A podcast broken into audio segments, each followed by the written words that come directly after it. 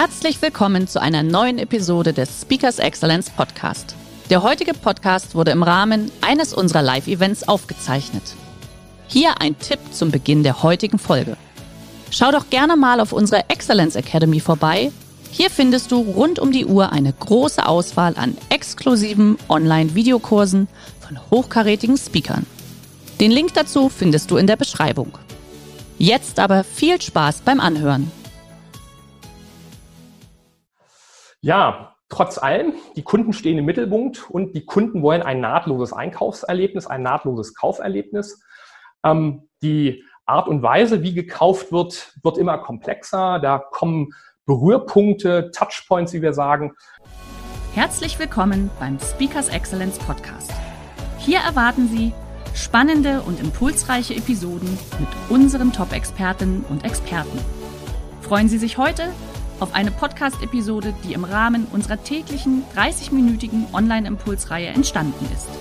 Viel Spaß beim Reinhören. Wunderschönen guten Morgen zusammen. Schön, dass ihr wieder da seid. Es ist äh, 10.57 Uhr. Äh, herzlich willkommen zu unseren Online-Impulsen. Herr Professor Stummer, Sie sind auch schon da? Hallo, Grüße, ja.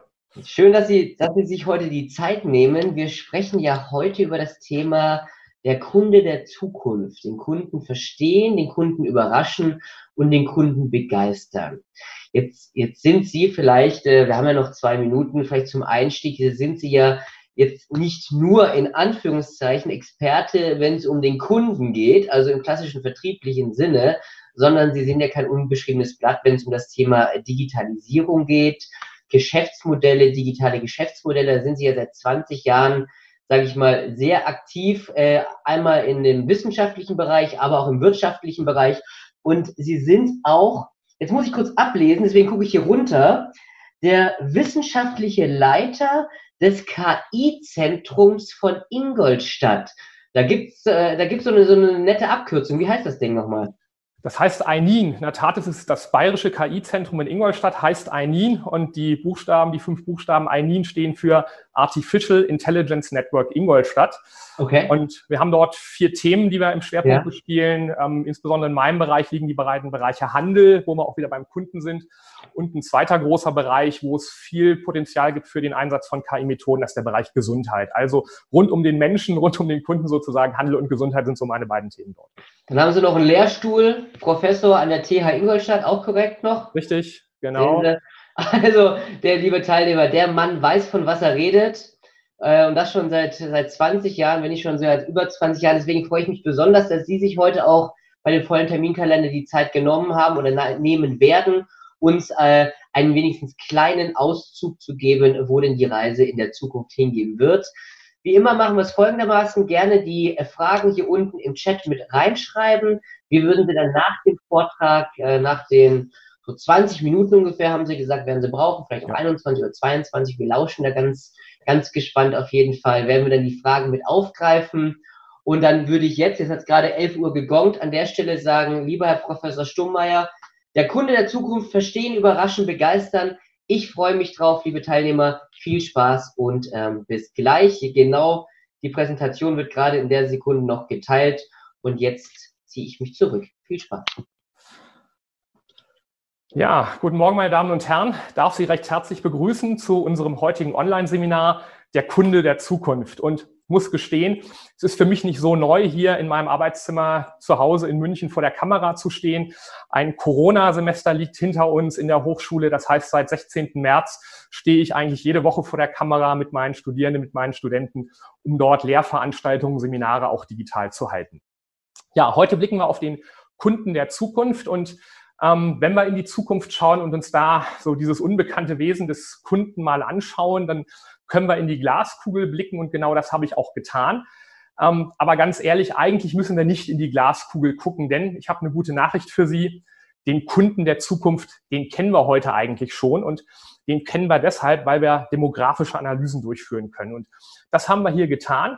Wir haben nämlich die europäische Gesellschaft mal segmentiert in drei Gruppen. Und die erste Gruppe, das ist diese weiße Linie, das sind die sogenannten traditionellen Konsumenten so die Generation meiner Eltern, vielleicht ihrer Großeltern. Und wenn diese Generation an Einkaufen denkt, dann denken die primär mal an stationäres Einkaufen im Geschäft vor Ort. Die denken aber auch an Katalogversender wie Otto und ehemals Quelle und Neckermann. Und die denken auch an Teleshopping, also HSE und QVC. Die Kurve hier sehen Sie leicht abfallend. Ähm, das hat biologische Gründe, müssen wir an der Stelle sagen. insofern ist es nicht verwunderlich, dass eine zweite Gruppe im Moment so die größte Konsumenten- und Kundengeneration darstellt. Das ist nämlich die, die äh, Generation der sogenannten Digital Immigrants. Ähm, zu dieser Generation gehöre auch ich. Und das sind Menschen, die in die Digitalisierung eingewandert sind. Die sind aufgewachsen ohne äh, all diese technischen Gadgets wie Smartphone und Internet und haben dann in der späteren Lebensphase diese Themen dazugelernt und auch zum Teil antizipiert. Und die Frage ist, woran erkennt man so einen Digital Native, also Entschuldigung, so einen Digital Immigrant, der hat gewisse Verhaltensweisen, die ihn dann als solchen ausweisen. Eine Verhaltensweise ist, dass der zum Beispiel E-Mails ausdruckt. Das heißt, der nutzt der Digital Immigrant so diese technischen Hilfsmittel und der nutzt auch die Digitalität der der E-Mail, druckt die aber aus und holt die sich dann im Prinzip in die Offline-Welt wieder rein. Ja, und die dritte Generation, und das ist so eigentlich die Generation, die für den Kunden der Zukunft steht, das sind die sogenannten Digital Natives. Die sind, wenn man in Studien schaut, ähm, geboren nach 1980, nach 1982. Da sind sich die Autoren nicht ganz einig. Und die haben hart gesagt, die Digitalisierung fast mit der Muttermilch aufgesogen. Für die ist das normal zu swipen. Für die ist das normal morgens als erstes das Smartphone aufzumachen und bei Instagram mal in den Feed reinzuschauen. Die leben die Digitalität.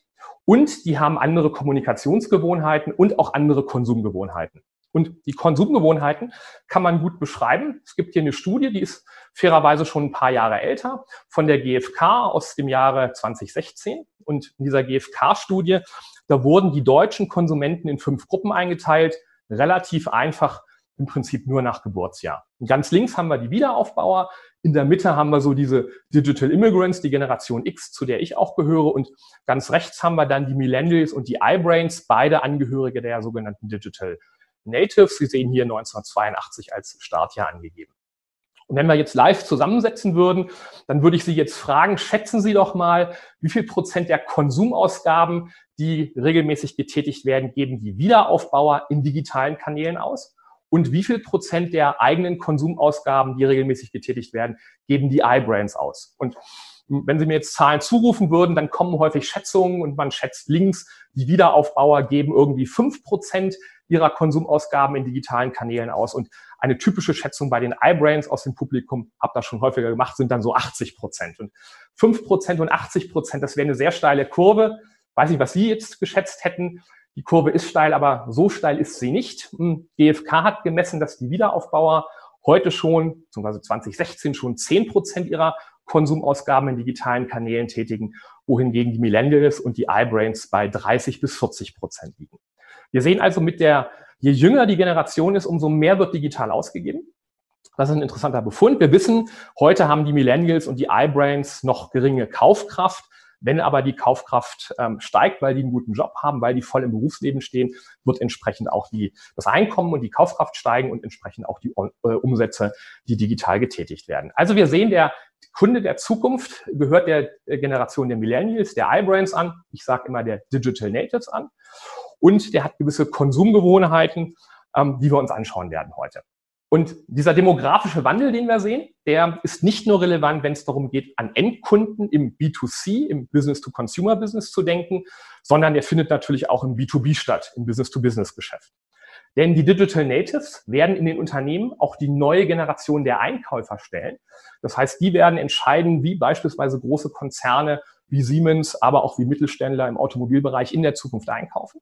Und die kennen Amazon, die kennen all die Möglichkeiten, einfach, bequem ähm, digital einzukaufen. Insofern wird es auch im B2B-Bereich einen Wandel geben hin zu einer neuen Art des Einkäufers. Insofern die neuen Thesen, die ich Ihnen heute vorstellen möchte im Überblick zum Kunden der Zukunft, die gelten im Prinzip für den B2C-Bereich, für den Endkunden, aber letztlich auch mit Adaptionen für den B2B-Bereich. Und wir schauen mal rein. Die erste, der erste Trend, Einkaufen ist mobil wird Sie wahrscheinlich nicht überraschen. Also der Kunde der Zukunft ist mobil unterwegs. Und wenn wir uns die beiden hier mal anschauen, na, da stellt sich schon die Frage, wer hilft hier wem über die Straße? Die junge Generation, ganz typisch, ist always on, ist always connected. Und das zeigt sich nochmal drastischer, wenn wir den Blick nach äh, Osten werfen, nach Asien. Ich hatte vor 18 Monaten das Vergnügen, eine Gastprofessur zu haben an der South China University of Technology in Guangzhou. Bin dort häufiger auch mit der U-Bahn gefahren und wenn man diese U-Bahn-Schächte hier, die U-Bahn-Bahnsteige, die hunderte von Metern mal runter fotografiert, dann sieht man, sobald Menschen in Asien, in China auf den Zug warten, die sind im Prinzip connected, die haben ihr Smartphone fest im Blick. Also die Generation, die zukünftige Generation auch bei uns ist mobil unterwegs und wir bleiben eine Sekunde noch in, in Asien.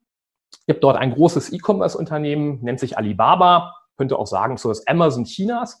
Und wenn man mal bei Alibaba schaut, die haben so einen großen Tag, wo die enorme Umsätze erzielen, den sogenannten Singles Day. Und da ist es so, dass über die Jahre dort inzwischen die Umsätze, die Alibaba am Singles Day erzielt, zu 90 Prozent über mobile Geräte und über mobile Plattformen erzielt werden. Über 90 Prozent inzwischen, die letzten Zahlen hier 2017 90 Prozent mobile Umsätze. 2018, ähm, 2019 ist der Wert deutlich über 90 nochmal gestiegen.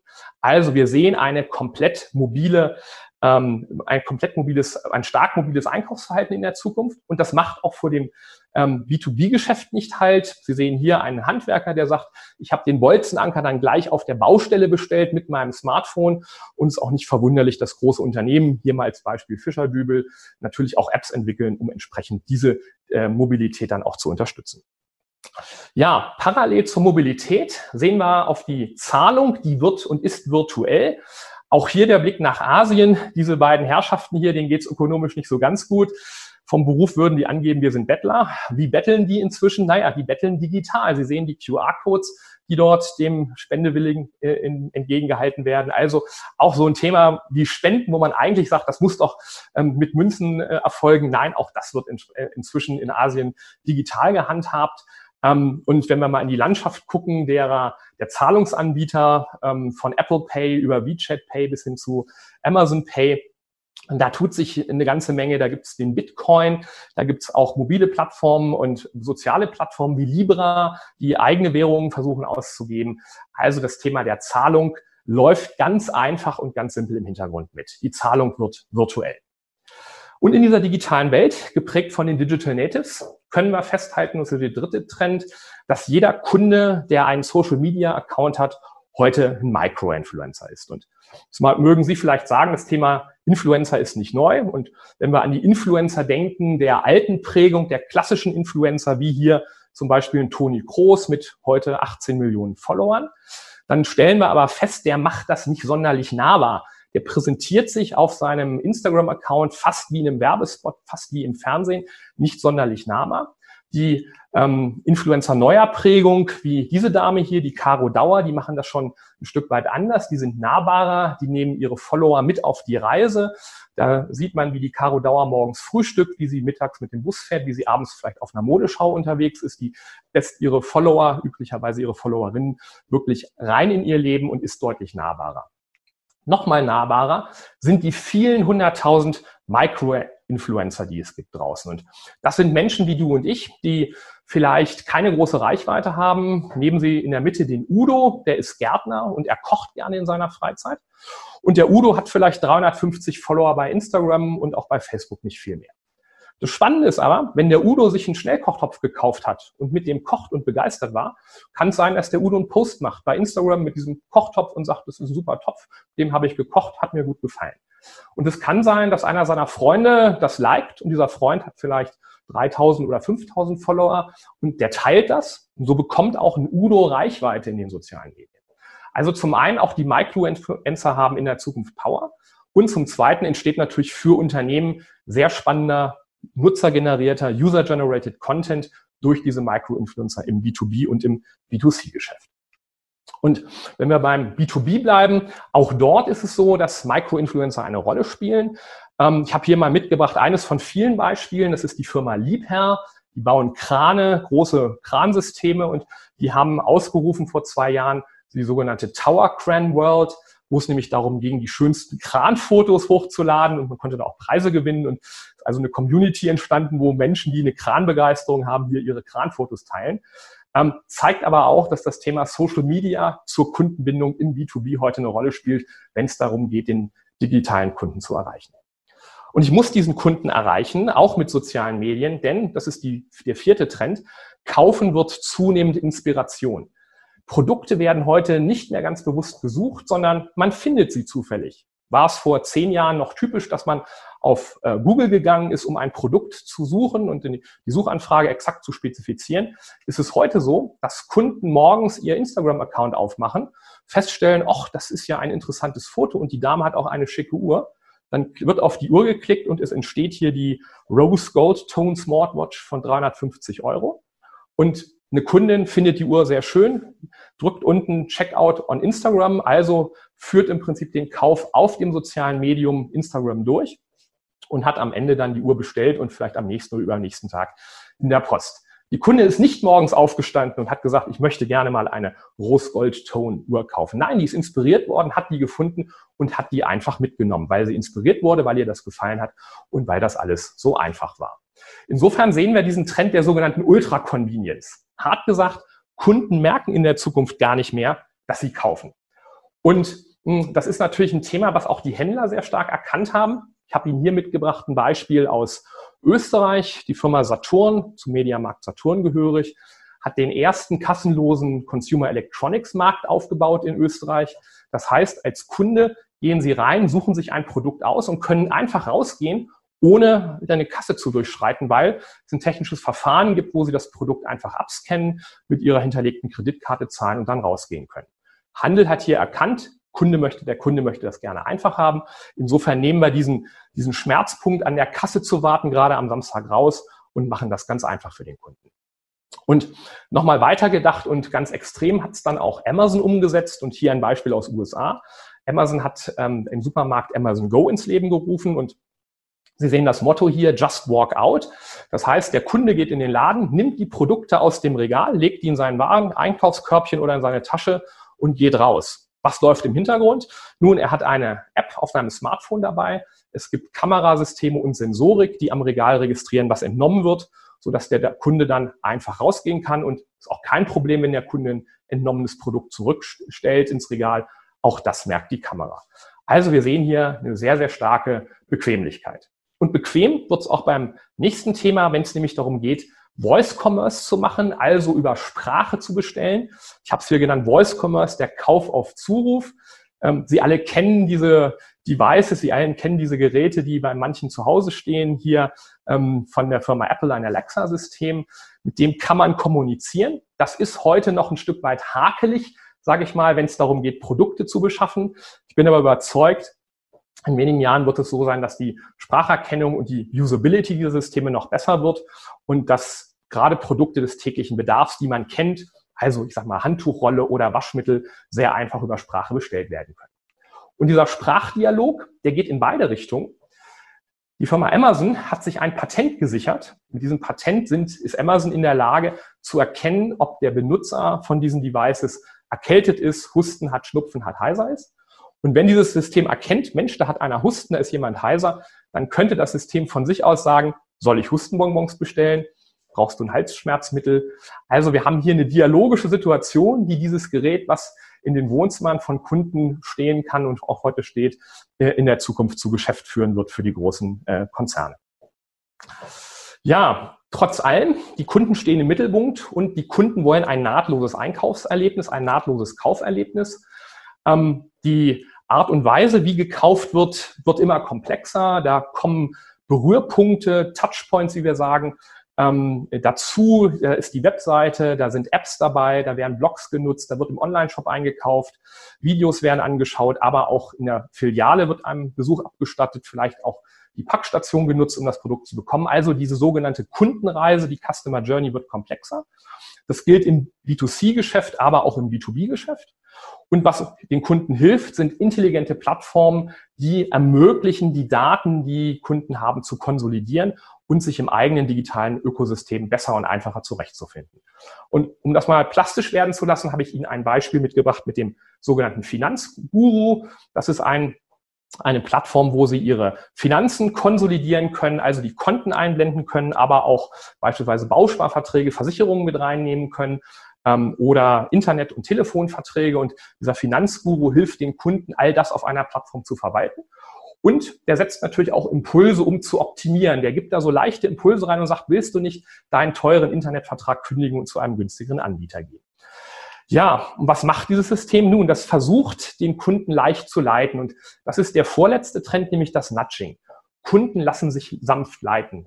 Nudging heißt im Prinzip, es ist ein verhaltensökonomisches Konzept, das versucht den Kunden ohne Verbote, sondern mit ja, leichten, unterschwelligen Anreizen zu einem gewünschten Verhalten zu führen. Und hm, jetzt fragen Sie vielleicht, wie kann das aussehen? Nun, ähm, ein Beispiel aus Schweden habe ich Ihnen hier mitgebracht. Die Schweden hatten die Idee, dass es gesünder wäre, wenn die Menschen mehr Treppe nutzen und weniger Rolltreppe nutzen. Insofern ist man hingegangen, hat die Treppe so angemalt, als wäre es ein Klavier mit schwarzen und weißen Tasten, hat unter die Stufen einen, jeweils einen Sensor gegeben und wenn Sie auf eine Stufe steigen, ertönt ein Ton, so wie es beim Klavier wäre. Das finden viele Menschen spannend. Insofern wird die Treppe mehr genutzt als die Rolltreppe und ich habe die Kunden in die richtige Richtung genatscht. Einfacher wäre es gewesen, einfach ein Schild aufzustellen vor der Treppe und der Rolltreppe mit einem Pfeil nach links zur Treppe, wo dann drauf steht, das ist dein Weg zu einem gesünderen Lebensstil. Also, Sie merken schon, mit leichten, positiven, ganz sympathischen Dingen versuche ich den Kunden zu ähm, einer gewünschten Verhaltensweise zu motivieren. Und auch das, was wir hier sehen, ist eine Form des Nudgings, wo es nämlich auf der Herrentoilette darum geht, auch ein gewünschtes Verhalten ähm, zu erreichen. Hier mal exemplarisch gezeigt mit diesen kleinen Toren und so kleinen Bällchen, die da sind. Es könnte auch eine Fliege sein oder eine Kerze, die in der Keramik eingebracht ist. All das wird als Nudging genutzt. Und Nudging begegnet uns nahezu täglich. Im stationären Handel kennen wir das, aber auch in der digitalen Welt. Und als KI-Mensch finde ich das Beispiel hier sehr spannend.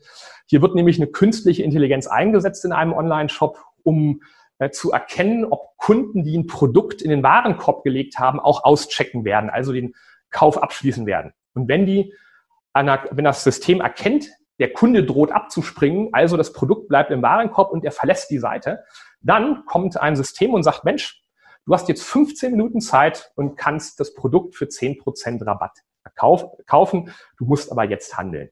Auch das ist letztlich eine Form des Nudgings und hart gesagt, wir werden alle immer irgendwie genatscht. Und wenn wir das Thema Nudging weiterdenken, dann kommen wir hin zu einem Ansatz, den ich Predictive Selling nenne. Und der ist überraschend. Beim Predictive Selling da kommt die richtige Ware nämlich einfach. Und ähm, die Ware kommt einfach, das sehen wir auch hier schon bei diesem Gefährt. Ähm, das ist ein selbstfahrendes Fahrzeug, das hat Obst und Gemüse geladen, fährt abends in die Wohngebiete dieser Stadt. Und ähm, wenn Sie ein, ein, registriert sind und eine App haben, können Sie als Kunde dort die Türen öffnen, können Obst und Gemüse entnehmen. Äh, wenn sich die Türen wieder schließen, wird entsprechend abgerechnet und die Ware ist zu Ihnen gekommen. Das haben wir heute schon in Prototypen im Einsatz, aber ich denke noch einen Schritt weiter, wenn ich über Predictive Selling spreche. Stellen Sie sich im Jahr 2025, in fünf Jahren, ein Szenario vor, wo Einkaufen predictive ist. Und ein Kunde sagt, ich habe selbst gar nichts getan. Morgens stand plötzlich der neue Schnellkochtopf vor meiner Wohnungstür. Ich habe den reingeholt, ausgepackt und abends das erste Mal damit gekocht. Händler in der Zukunft, Hersteller in der Zukunft können in der Lage sein, wenn sie die Daten haben und die Einwilligung vom Kunden, dem Kunden die Ware einfach zu schicken, weil die wissen, welches Produkt er möchte, welche Markenpräferenz der Kunde hat und was der sich leisten kann und wann der was braucht. Also wir kommen hier in eine prädiktive Welt. Das ist ein sehr spannender Ansatz. Als Kunde müssen Sie gar nicht mehr bestellen, Sie müssen gar nicht mehr inspiriert werden. Die Ware kommt einfach. Das mögen Sie jetzt als sehr visionär vielleicht bezeichnen. Vielleicht mögen Sie auch sagen, ähm, da gibt es rechtliche Dinge, die noch dagegen sprechen. Da gibt es logistische Überlegungen, die man durchdenken muss. Ja, das ist alles richtig. Als Wirtschafts- und Digitalprofessor sage ich Ihnen aber, das sind alles Themen, die man lösen kann. Insofern fassen wir zusammen, über worüber haben wir gesprochen in den exakt letzten 20 Minuten. Wir haben gesprochen über neuen Trends zum Kunden der Zukunft.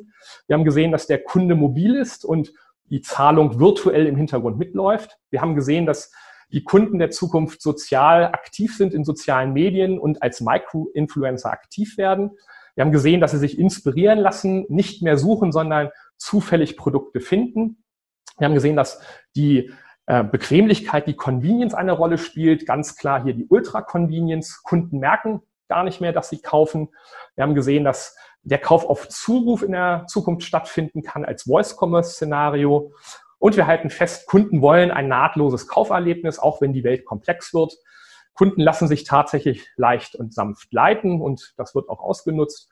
Und last but not least, folgen Sie mir vielleicht mit der Vision des Predictive Sellings, wenn die richtige Ware einfach kommt. Ja, so viel zu den neuen Trends zum Kunden der Zukunft. Ähm, ich spreche nicht nur über den Kunden der Zukunft, sondern auch über andere Themen rund, in der Digita rund um die digitale Welt. Ähm, ich gebe zum Beispiel Einblicke in den Bereich der künstlichen Intelligenz, nehme da mein Publikum mit auf eine Zeitreise, zeige also auf, wo KI herkommt, wo wir heute stehen, was in der Zukunft möglich sein wird. Und äh, ich glaube, diejenigen, die in dieser Keynote dann sind, die können am Ende äh, unterscheiden, was ist Machine Learning, was ist Deep Learning. Also es ist sehr allgemein verständlich, da brauchen Sie keine Angst haben, dass das sehr komplex wird. Ich spreche gerne über New Work und die Arbeitswelt der Zukunft, weil ich auch viele Unternehmen in diesen Fragen begleite. Und natürlich sind auch alle Fragen rund um Geschäftsmodelle der digitalen Welt äh, für mich Themen. Also wenn es darum geht, warum die GAFAs, die Google, Apples, Amazons und Facebooks dieser Welt erfolgreich sind oder auch die Liga drunter. Also gibt nicht nur GAFA, es gibt zum Beispiel auch Bloom. Dann sind wir bei Booking.com, LinkedIn, Uber und Netflix. Warum die erfolgreich sind, dann äh, können wir das gerne in Keynotes diskutieren. Ja, ich hoffe, ich bin ja Zeit geblieben, Herr Fürstenau. Sie sind, also ich habe, als Sie gesagt haben, in den exakt letzten 20 Minuten, da habe ich schon Chapeau, meinen Hut gezogen, also wirklich gut. Äh, vielen, vielen Dank. Also das war unfassbar inspirierend tatsächlich. Also ich habe jetzt erstmal auch selber mit mir durchgerechnet, also gehöre ich zu den Digital Natives gerade so, ähm, wobei ab und zu druck ich auch mal eine E-Mail aus. Also ich bin so die, die fließende Grenze. Ja. Das stimmt schon genau, was Sie gesagt haben, ne? von, den, von, den, von dem Typus Mensch her jetzt auch. Ne? Also wenn ich mir jetzt auch andere Leute anschaue, die jetzt etwas, sagen wir mal, vielleicht ein bisschen, ein bisschen älter sind, die drucken sich die E-Mails tatsächlich aus. Also war sehr inspirierend, äh, sehr, sehr gut. Aber auch irgendwo, da würde ich gerne Ihre Meinung dazu hören. Sie hatten gerade gesagt, ja, es gibt noch ein paar Fragen zu beantworten. Also wir hatten auch gerade die Frage reinbekommen von wegen, ist das nicht ein bedauerlicher Trend äh, in Sachen Datenschutz und Privatsphäre. Ähm, auf der einen Seite sehr inspirierend, visionär, auf der anderen Seite doch auch etwas beängstigend, wenn man überlegt, dass ähm, Alexa und wie sie alle heißen, die ganzen Geräte ja komplett jetzt schon mithören. Ähm, wie sehen Sie das denn? Ja, das tun diese Geräte und das ist tatsächlich auch datenschutzrechtlich bedenklich. Also da bin ich, bin ich ganz bei Ihnen oder auch ganz bei dem Fragesteller. Ich möchte es aber in Kontext setzen. Also zum einen leben wir in Deutschland und in Europa schon in einer Welt, wo die Datenschutzstandards sehr, sehr hoch sind. Das heißt, Sie als Kunde müssen zustimmen. Und wenn Sie sagen, ich bin nicht bereit, meine Daten zu preiszugeben und ich bin nicht bereit, dass Unternehmen die Daten nutzen können, dann äh, ähm, habe ich in Deutschland, in Europa durch Datenschutzgrundverordnung und andere schon eine sehr, eine sehr gute Basis, dass das verbunden wird zum einen. Also das, ja. ja. Das ist aber, ist aber auch eine Herausforderung, ist auch eine Herausforderung dieser, dieser Datenschutz, wenn es nämlich darum geht, digitale Modelle in der Bereich der künstlichen Intelligenz weiterzuentwickeln. Ich gehe mal auf den Bereich der Gesundheit. Schauen mhm. wir nach Asien, da habe ich eben nicht diese Datenschutzrichtlinien in, in, in China beispielsweise. Das heißt, eine chinesische Regierung kann sagen, alle Röntgenfotos, alle CT-Fotos dieser Welt werden wir analysieren mit einer künstlichen Intelligenz. Insofern ist dann ein System in China in der Lage, mit einer Milliarde Röntgenfotos im Jahr zu arbeiten. Und wir in Deutschland kommen vielleicht auf ein paar hunderttausend. Es ist klar, dass dann so ein System, das mehr Daten hat, auch eine bessere Prognosegüte hat. Also mhm. das Thema Daten hilft natürlich schon auch Wettbewerbsfähigkeit nach vorne zu bringen. Und ich glaube, wir müssen sicherstellen, dass Daten ähm, auch in Europa äh, genutzt werden. Und aber Sie haben natürlich recht, es ist eine Herausforderung. Ja, das Fluch und Segen in einem. Ne? Da kann man viel, viel optimieren, verbessern. Aber es wird natürlich leider Gottes auch immer wieder Schindluder damit getrieben. Frage, wie kann der stationäre Handel hier mitmachen? Sie hatten vorher mal ganz kurz Saturn und, und den Supermarkt auch äh, mit eingebracht ja. gehabt. Also, ich sag mal, der, der digitale Handel, der, der stationäre Handel muss schauen, dass er im Prinzip in die digitalen Strecken der Kunden kommt. Mhm. Das heißt, sie müssen als, als stationärer Händler versuchen, digitale Punkte, Touchpoints zu schaffen durch Webseite, durch vielleicht App, durch andere Möglichkeiten, um wirklich hier auch in die sogenannte, in das zu kommen, was wir Customer Journey nennen, also die Kundenreise. Denn wenn heute ein Kunde beispielsweise einen ähm, neuen Fernseher kaufen möchte, dann wird er häufig erstmal ähm, digital recherchieren, wird sich Marken anschauen, wird sich Geräte anschauen und wird dann vorinformiert in den stationären Handel gehen. Und das ist natürlich dann schon hilfreich, wenn ich als äh, Hersteller beispielsweise einen ähm, Filialfinder auf der Seite habe, um zu sagen, bei welchen Händlern kannst du das kaufen. Und vielleicht ist es auch, ist es auch sinnvoll, ähm, im Prinzip eine, ähm, eine, eine Webseite zu haben als, als äh, Offline-Händler, ähm, um dann entsprechend auch den, den Kunden in den Laden zu ziehen. Also ich muss die digitalen Themen bespielen. Sag aber auch ganz ehrlich, das ist echt eine große Herausforderung und das ist schon auch, ähm, das ist auch nicht ganz einfach, äh, relativ teuer und das wird auch nicht jeder schaffen. Mhm. Gerade noch mal ganz kurz zu dem Punkt ähm, stationärer Handel, digitale Räume, Saturn, ähm, Supermarkt, was Sie vorher auch gezeigt hatten. Ähm, auch im Übergang zu Alexa, wie, wie, wie ist denn da die Sicherheit gewährleistet? Also jetzt mal alleine zu Hause Alexa, wie kann man denn verhindern, sage ich jetzt mal ganz platt, dass die Kinder einfach was blind bestellen, ohne dass die Eltern zugestimmt haben? Punkt eins. Äh, Punkt zwei im Supermarkt jetzt, ähm, man geht rein, nimmt die Sachen mit, äh, man ist registriert mit der App und geht raus. Was ist, wenn ich kein Smartphone habe? Kann ich dann einfach rausmarschieren oder was ist da? Also, wenn Sie, wenn Sie den, den technischen Standard nicht haben, Smartphone ja. beispielsweise, dann haben Sie keine Chance, dann können Sie nicht mitspielen. Also man muss sich da schon bewusst dafür entscheiden. Ähm, ich glaube, kein Smartphone zu haben, ist aber für die allerwenigsten der Digital Natives keine Alternative. Keine Alternative. Also die haben im Prinzip alle ein, ein Smartphone, da haben wir eine hohe Penetration in dem Bereich. Ähm, insofern die Smartphone-Verfügbarkeit ist schon, ist schon da gegeben, aber ohne Smartphone funktioniert es nicht. Ähm, man kann darüber überlegen, ob es in der Zukunft andere technische Standards gibt, wo man sich identifizieren kann, losgelöst vom Smartphone. Ähm, da gibt's einfachere oder andere Ansätze, ähm, ist aber alles aus meiner Sicht noch nicht so zukunftsfähig. Okay. Was, ja? ja? Was die Datensicherheit betrifft und auch dieses Szenario Kind bestellt hier bei der Alexa, ja, ist ein realistisches Szenario, ist auch tatsächlich schon dokumentiert, diese Fälle, kommt, kommt, kommt vor. Ja. Ähm, hier könnte man äh, in der Tat auch wieder mit Technik rangehen und könnte sagen, ich habe eine künstliche Intelligenz dahinter, die an der Stimme erkennt und an der mhm. Wortwahl erkennt, ist ein Kind das bestellt oder ein Erwachsener. Ja. Ähm, also ich glaube, das kriegen wir raus, ähm, so wie auch, ähm, sag mal, das Kind könnte auch im Laden anrufen und etwas bestellen. Da wird dann der Ladeninhaber sagen oder der Verkäufer sagen, du bist ein Kind, du kriegst nichts von mir.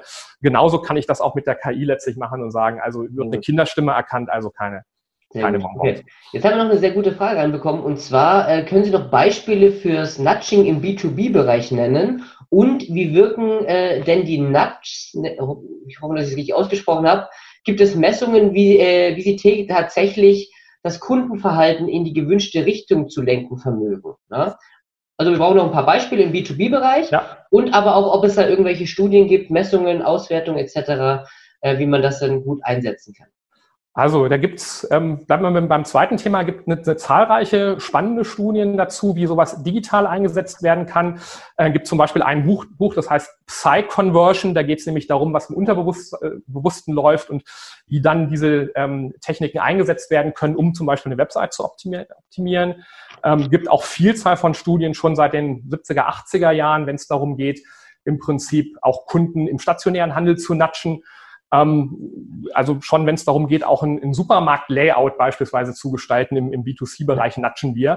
Das heißt, wenn Sie erreichen wollen, dass ein Kunde möglichst weite Wege im Laden geht, damit er alles erreicht, nämlich also die Produkte des täglichen Bedarfs, wie beispielsweise Zeitungen und Brötchen ganz nach hinten, damit der Kunde garantiert einmal durch muss, habe ich also auch im Prinzip genatscht und das gewünschte Verhalten ähm, erreicht.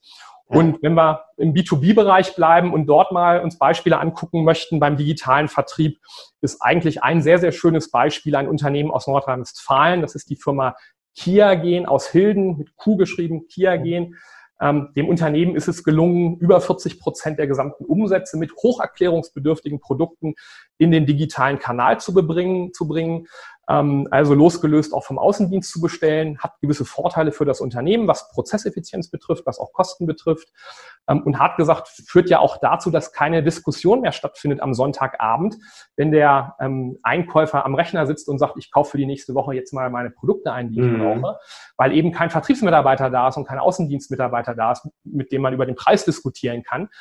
das heißt, dadurch, dass ich im Prinzip auch Kunden zu einer großen Zahl in den B2B-Online-Plattformen, äh, in eine Kaufsplattform bringe, ähm, natsche ich auch und auch da gibt es die klassischen Möglichkeiten, die ich auch im B2C kenne. Ja. Das ist ja bei uns nicht anders. Also man könnte sie jetzt beispielsweise über unser Portal ja auch direkt am Sonntagabend beim Gläschen Wein noch buchen. Ne? Ja, das geht so. auch. so, jetzt gucke ich gerade mal. Also man wurde dann sozusagen genatscht. Also den Begriff Exakt, muss ich mir wirklich merken. Das ist echt ja, cool. Ja. Ich gucke gerade mal, ob wir noch Fragen haben. Ich glaube, wir sind jetzt tatsächlich am Ende. Ich denke, das muss man erstmal sacken lassen, weil das ist schon unfassbar äh, umfangreich, äh, die Thematik.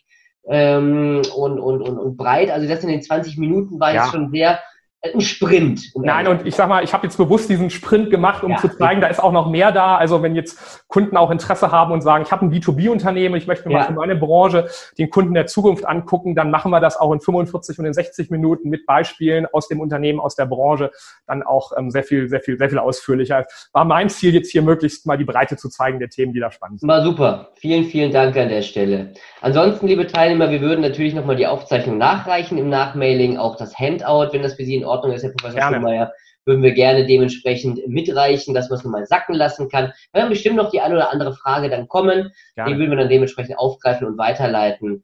Aber es war sehr inspirierend und wir wissen, wo die Reise hingeht. Es ist nicht alles Gold, was glänzt, das ist klar, aber wir werden uns nicht wehren können und ich freue mich tatsächlich auf die Zukunft. Ich finde das unfassbar spannend, wenn ich per Sprachsteuerung endlich dann mal meine Sachen bestellen kann, weil das nervt mich, um ehrlich zu sein. Ja? Also ich rede lieber, als ich schreibe. Deswegen, ich freue mich auf die Zukunft und mal gucken, was da noch alles dazukommt. Ja, so. Ähm, an der Stelle würde ich jetzt nochmal, guck mal, klasse Vortrag, perfekt, alles steht hier im, im Chat mit drin, Herr Stummeyer. Vielen Dank, dass Sie sich die Zeit heute genommen Gerne. haben bei dem vollen Terminkalender. Ich hatte anfangs schon erwähnt und dann sage ich an der Stelle schon mal, auch wenn es Donnerstag ist, schon mal ein schönes Wochenende. Es wird ja sehr, sehr heiß, habe ich mir, äh, mir sagen lassen. Herr Stummeyer, liebe Grüße nach München, genießen Sie es. Ja. Bis zum nächsten Mal. Ciao, Danke ciao. Ihnen. Vielen Dank fürs Interesse. Danke, tschüss.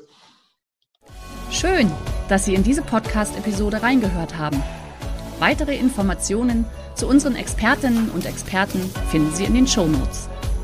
Wenn Ihnen unsere Podcast-Reihe gefällt oder Sie haben Wünsche und Anregungen, freuen wir uns auf Ihren Kommentar.